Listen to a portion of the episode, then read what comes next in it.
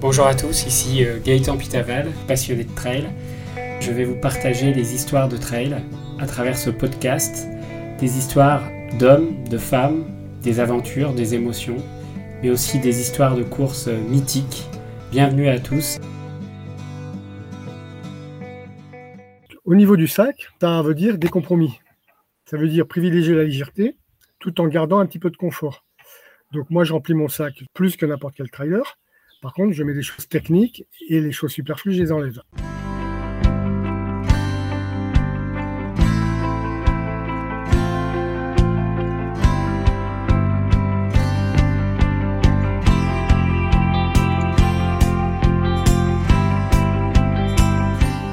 Bonjour à tous, bienvenue dans ce nouvel épisode de Trail Story. Aujourd'hui, je suis ravi d'accueillir Patrick Dejean, qui est un trailer confirmé, qui va nous parler tout de suite de ses aventures trail. Bonjour Patrick, tu vas bien? Ça va très bien. Patrick, est-ce que tu pourrais te présenter pour les auditeurs, nous dire globalement qui tu es, de quelle région tu viens et depuis combien de temps tu fais du trail? Alors donc je m'appelle Patrick, j'ai 58 ans, j'habite à Montpellier, enfin autour de Montpellier. Euh, je suis né dans les Pyrénées, je suis un Pyrénéen et j'ai une très très longue pratique sportive derrière moi. Et je fais du trail depuis à peu près 15 ans après être passé par plein de sports, le triathlon et après le triathlon, comme j'avais beaucoup de, goût pour la course à pied et que je venais des montagnes, je me suis mis au trail. Et là ça a été euh, la révélation.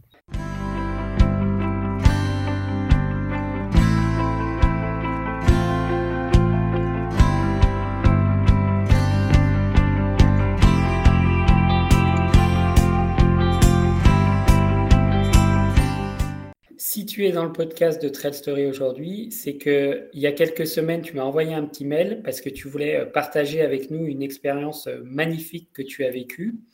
Alors, euh, je ne vais pas en dire plus. Est-ce que tu peux nous parler un peu de cette aventure et ce que tu as réalisé il y a, il y a quelques semaines? Alors, en fait, il faut revenir un petit peu à l'origine de la chose, c'est-à-dire que je fais du trail depuis 15 ans en compétition. Je passe énormément de temps en montagne. Euh, des sorties euh, journées principalement, même tout le temps, des, belles sorties journées. Et euh, j'avais une petite frustration sur cette sortie journée, c'est que à la fin de la journée, le soleil se couche, vous avez un beau sentier qui, qui se déroule devant vous, et vous ne pouvez pas le prendre parce que vous êtes obligé de redescendre dans la voiture pour rentrer à la casa ou pour rentrer au gîte ou pour rentrer. Et ça, ça engendrait toujours une petite frustration chez moi. Je me disais, qu'est-ce qu'il y a derrière ce chemin? Il y avait bien entendu les montagnes, il y avait mais j'étais frustré. Couplé avec ça, que je suis né dans les Pyrénées, que j'ai parcouru les Pyrénées en long, en long, en large à travers, que ce soit Pyrénées-Orientales, Pyrénées-Hautes-Pyrénées, euh, le Pays Basque. Et je me disais, là, il y a un truc peut-être qui pourrait m'intéresser, c'est de continuer le chemin. Donc, l'année dernière, ça a commencé comme ça, et je me suis dit, tiens, pourquoi pas traverser les Pyrénées? L'idée m'est venue, euh, enfin, l'idée m'est venue un petit peu avant. Et l'année dernière, profitant du confinement, je me suis dit, c'est le moment ou jamais, le boulot est au ralenti, tout est au ralenti. Pourquoi pas préparer une randonnée de ce type? Et finalement, l'année dernière, j'ai traversé les Pyrénées, qui était déjà une très très belle aventure, qui s'est super bien passée. Et par la suite, je me suis dit, bah, les Pyrénées, 900 km, 900 km, ça s'est très bien passé. Allons chercher un petit peu plus loin. Et alors donc, c'est là où on en vient à ton aventure de la traversée d'une grande partie du GR5. Je crois en passant, en démarrant par les Vosges et en arrivant à Nice, c'est ça? À Nice. Alors donc, suite à cette aventure dans les Pyrénées, je me suis dit, quel est le défi au-dessus? S'il y a un défi au-dessus, parce que là, c'était quand même un très gros défi parce que les, Pyrénées sont réputées étant très difficiles, et je confirme, c'est très difficile. Alors, il restait le, GR5, le deuxième grand GR mythique des montagnes en France. Mais bon, GR5, 600 km, un peu en dessous des Pyrénées. Donc, j'ai regardé la carte, et puis ça m'est apparu comme évident. Les Vosges, le Jura, les Alpes, partir de la frontière allemande pour arriver à Nice, c'était ce qu'il fallait que je fasse. C'était vraiment euh, l'enchaînement tout à fait logique.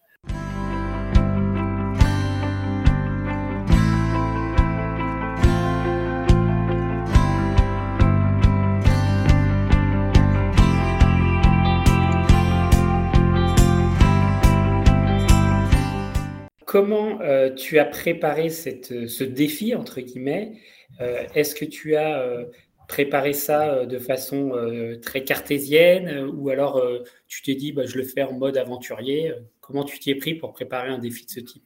Bah, J'avais déjà l'expérience de, la traversée des Pyrénées l'année dernière. Donc j'avais déjà euh, pris pas mal de repères.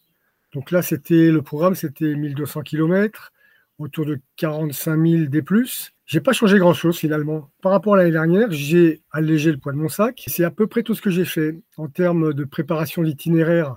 Pas fait grand chose puisque je suis sur une appli que je télécharge des traces GPX et que je suis euh, la trace GPX sur mon appli. J'ai pas pris, contrairement à l'année dernière, j'ai pas pris de topo parce que l'année dernière j'avais jamais eu besoin. Tout ce qui était alimentation, eau, matériel, euh, c'était plus ou moins déjà acquis. Alors j'ai progressé un petit peu parce que j'ai baissé le poids de mon sac de 2 kg, 2-3 kg. L'année dernière, j'étais parti avec un sac de 12 kg, euh, tout compris. Et cette année, je suis parti avec un sac de 9 kg, tout compris. Et je peux vous dire que 3 kg de différence, c'est énorme. Des gens qui font du trail, ont de l'ultra ou qui font de la rando trail sur 2-3 jours sauront ce que je veux dire. Et finalement, la préparation, c'est déroulé relativement vite, relativement facilement. Et alors, quand tu parles d'équipement pour ton sac, donc ton sac faisait 9 kilos, tu étais en, autonomie presque complète. Alors, comment, euh, qu'est-ce qu'il y avait dans ce sac? Qu'est-ce que tu as mis dedans? Alors c'est là qu'on en vient un petit peu à ma, à ma marotte, qui est le rando trail, qui est euh, une formule intermédiaire entre la randonnée et le trail. Donc le sac, il est fait un peu comme un trailer, c'est-à-dire avec du matériel technique léger, mais par contre la distance, l'état d'esprit, c'est plus de la rando, c'est-à-dire je, je, profite des paysages, je regarde, je prends des photos, je fais des rencontres, les deux étant euh, mixés, j'espère de manière harmonieuse, pour que l'un n'empiète pas sur l'autre. C'est-à-dire que si je me mets en mode trail, c'est-à-dire avancer rapidement, que je ne rate pas les rencontres, que je ne rate pas les panoramas, et quand je me mets en mode rando, vu que je suis quand même un trailer à la base, pas non plus que je me retrouve à faire trop de photos, à partir à droite à gauche, visiter une ruine, visiter un musée, euh, visiter un cœur de village, ce qui serait un petit peu contraire à, l'option que j'ai choisie au départ, qui est quand même d'aller relativement vite et d'avoir un comportement sportif de performance. Donc au niveau du sac, ça veut dire des compromis. Ça veut dire privilégier la légèreté tout en gardant un petit peu de confort. Donc moi, je remplis mon sac plus que n'importe quel trailer. Par contre, je mets des choses techniques et les choses superflues, je les enlève. Par exemple, je n'ai que un short de trail et un débardeur de trail, en tout et pour tout.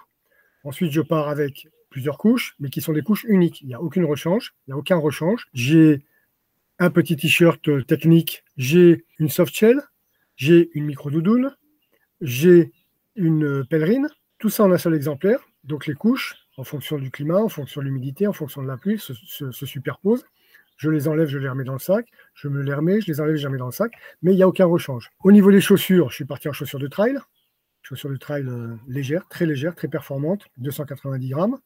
Donc là, c'est une grosse différence avec les randonneurs.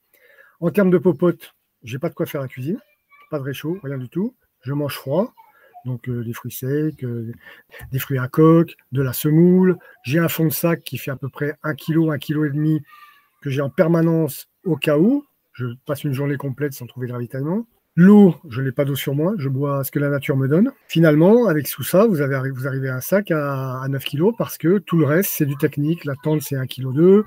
Le matelas, c'est 250 grammes. Qu'est-ce qui reste? Le duvet, c'est 570 grammes pour un zéro confort. Donc tout ça, c'est optimisé. Un sac de 40 litres qui fait lui-même 700 grammes. Donc là, vous arrivez à, 9 kg. Pour ce qui est de l'alimentation, euh, l'alimentation se fait au fur et à mesure. Que ce soit Vosges, Jura, Alpes, Pyrénées, on est quand même en France, dans un pays civilisé. il ne se passe pas une journée sans que je rencontre une épicerie, une station de ski, une auberge, un refuge.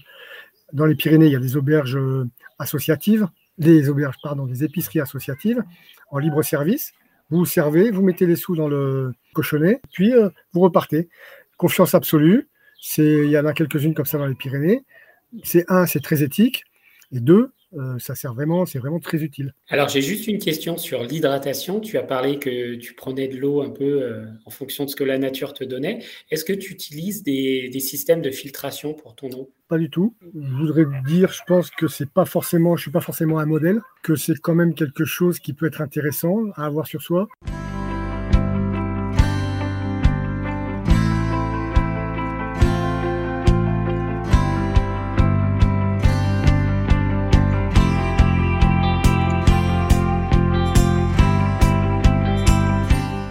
Concernant ta, préparation du parcours, est-ce que tu as euh, fais ça en mode euh, je prends une application, j'ai la visualisation de la trace, ou est-ce que tu avais une carte avec euh, toutes tes étapes tous les jours Comment ça s'est passé cette préparation de, ces étapes, entre guillemets, et, et, la durée que tu te fixais de, de distance ou de dénivelé par jour?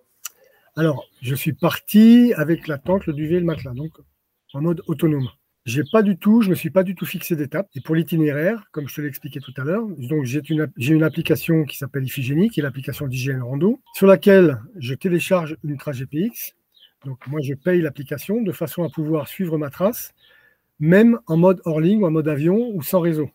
Ma trace apparaît, le petit diamant qui me situe apparaît, ce qui fait que je sais toujours où j'en suis par rapport à ma trace. Je n'anticipe rien, c'est-à-dire que le matin, je me lève, je regarde grosso modo ce qui m'attend. Je regarde les, grandes étapes, le long des cols, pour pas trop me paumer. Et puis après, j'enquille, j'y vais. Excuse-moi du mot, mais c'est vraiment ça. J'y vais, je mets un pas devant l'autre. Je ne me fixe aucun objectif, aucune distance, aucun dénivelé et aucun but. Je pars le matin, en général, je ne suis pas très matinal, contrairement au vieux de la vieille.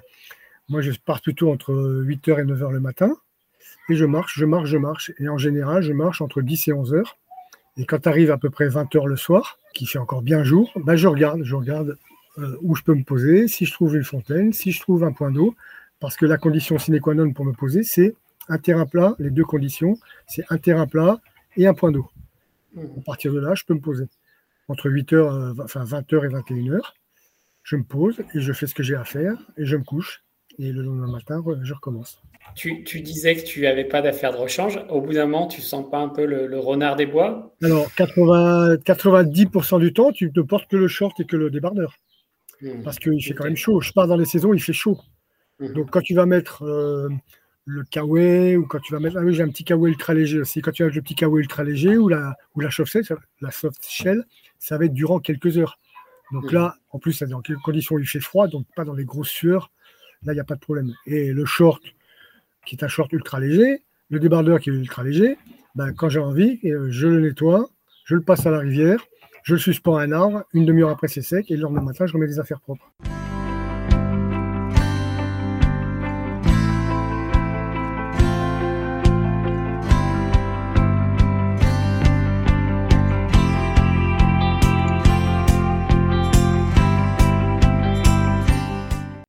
Tu nous as parlé un petit peu de, comment tu vivais euh, ta, journée, enfin rapidement.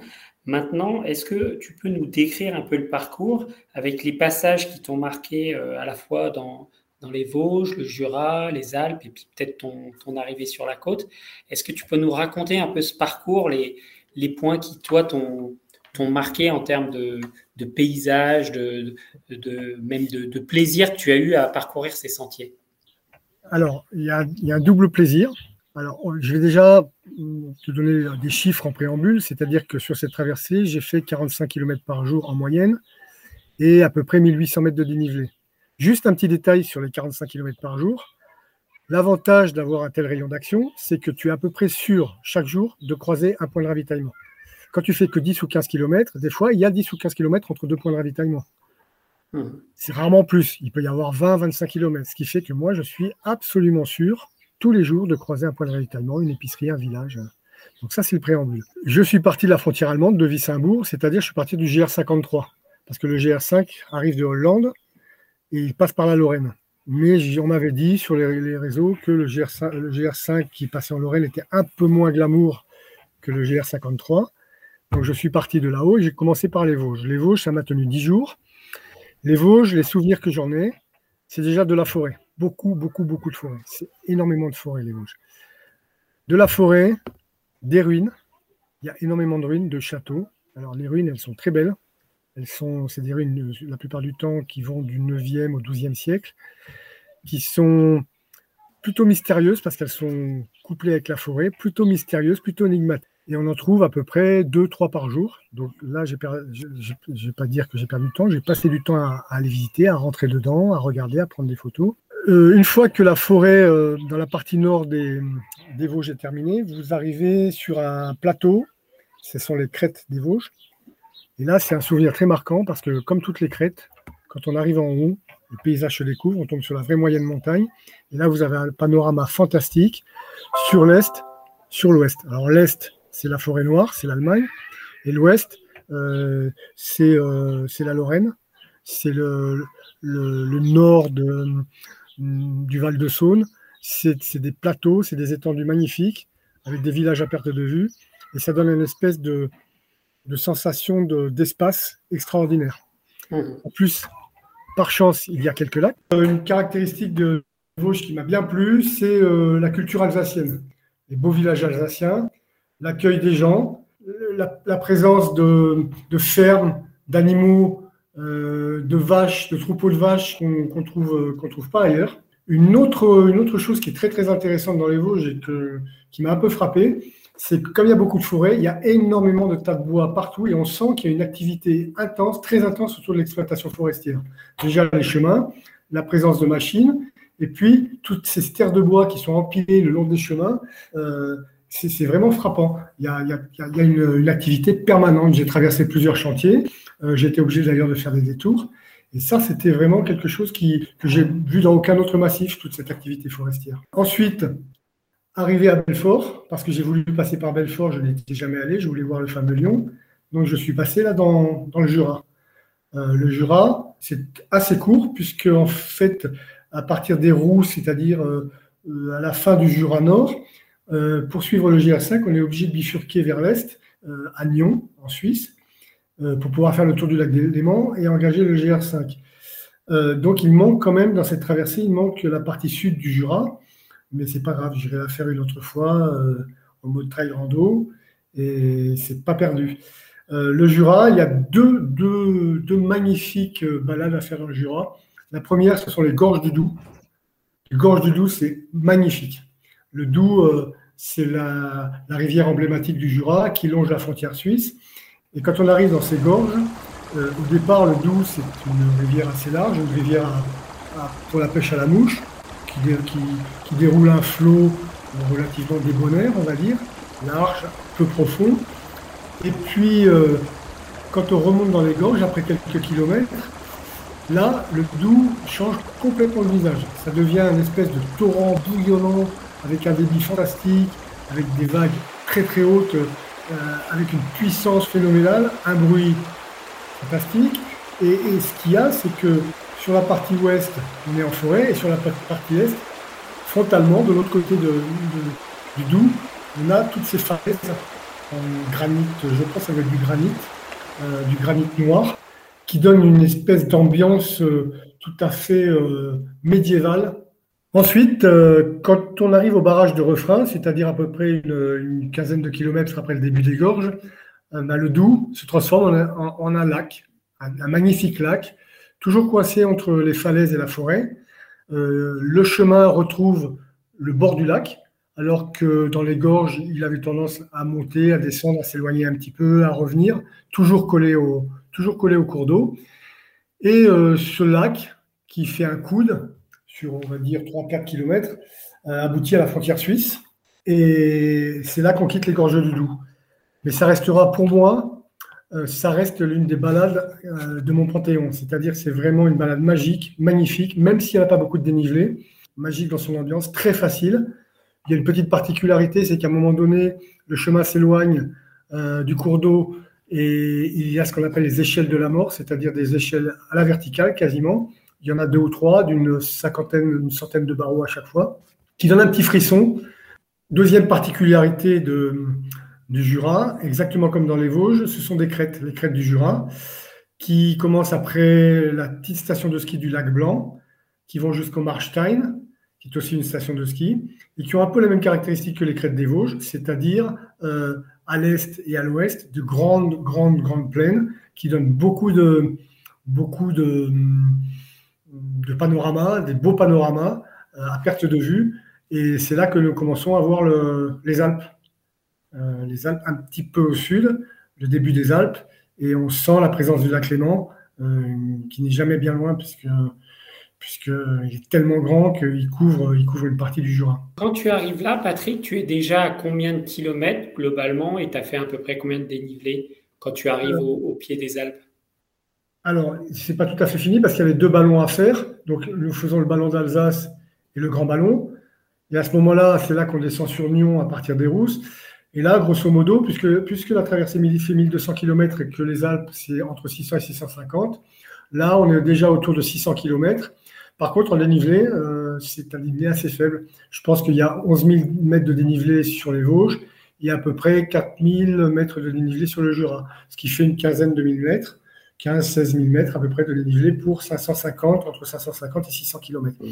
On est grosso modo pas loin de la mi-chemin en termes de distance mais très loin de la mi-chemin en termes de dénivelé. Là, on arrive à Nyon. Donc Nyon, c'est la fin du Jura. On est en Suisse, j'étais en Suisse. Là, il y a une petite difficulté euh, qui n'est pas du tout une difficulté technique, c'est juste qu'il faut faire le tour du lac Léman pour aller sur la rive sud et pour pouvoir rejoindre un petit village qui s'appelle Saint-Gingolf, qui est le départ euh, officiel euh, du, GR, du GR5. Bon, là, j'ai traversé Genève. Le seul truc qui était vraiment marrant et intéressant, c'est que je passais euh, des montagnes à l'hypercivilisation, puisque Genève, c'est le royaume de l'argent, le royaume des marques, le royaume du paraître, le royaume du superficiel, le royaume de la grosse voiture.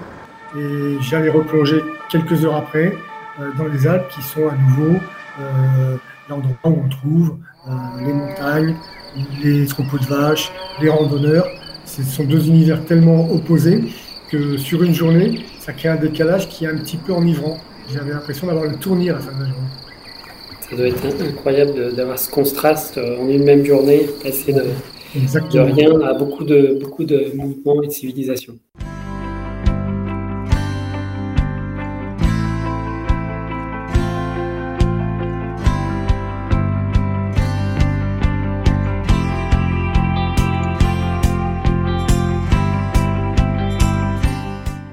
Là, les Alpes, on arrive dans le, entre guillemets le dur.